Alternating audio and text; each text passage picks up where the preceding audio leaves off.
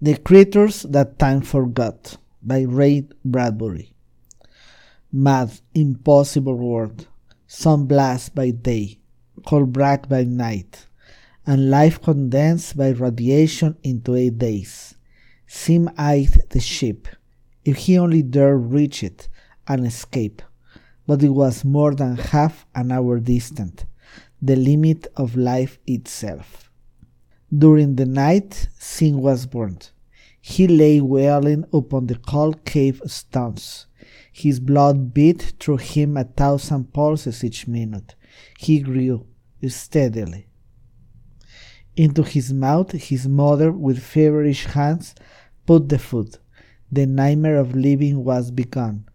Almost instantly at birth, his eyes grew alert, and then, without half understanding why, filled with bright, insisting terror. He gagged upon the food, choked and wailed. He looked about blindly.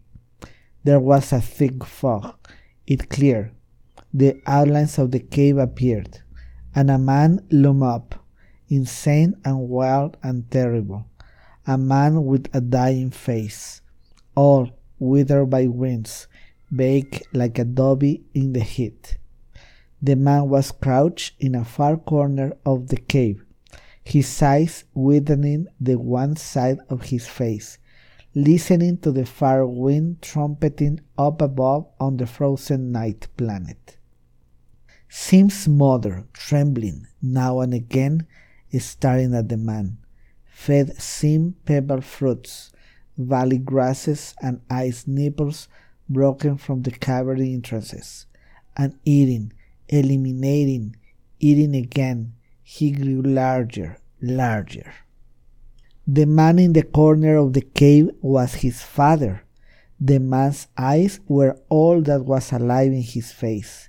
He held a crude stone dagger in his withered hands, and his jaw hung loose and senseless.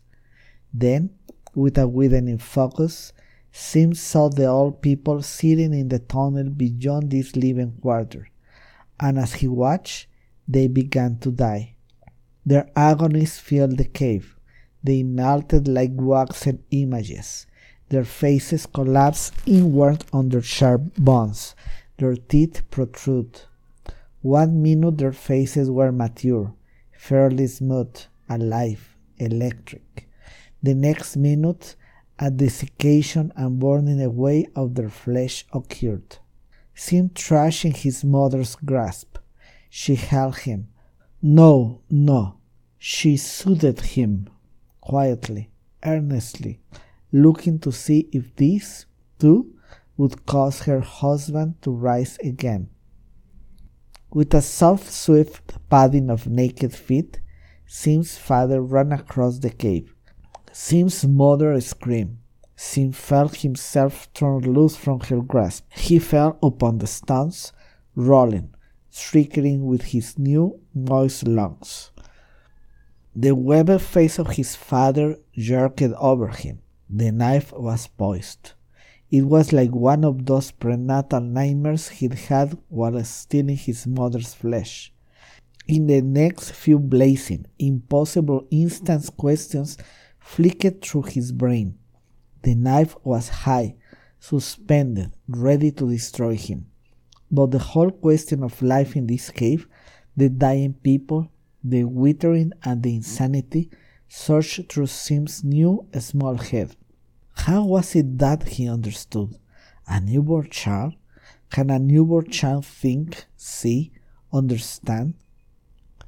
Can a newborn child think, see, understand, interpret? No, it was wrong. It was impossible. Yet it was happening. To him, he had been alive an hour now, and in the next instant, perhaps dead. His mother flung herself upon the back of his father and beat down the weapon. Sim cut the terrific backwash of emotion from both their conflicting minds. Let me kill him, shouted the father, breathing harshly, sobbingly. What was he to live for? No, no, insisted the mother, and her body, frail and old as it was, stretched across the huge body of the father, tearing at his weapon. He must live. There may be a future for him.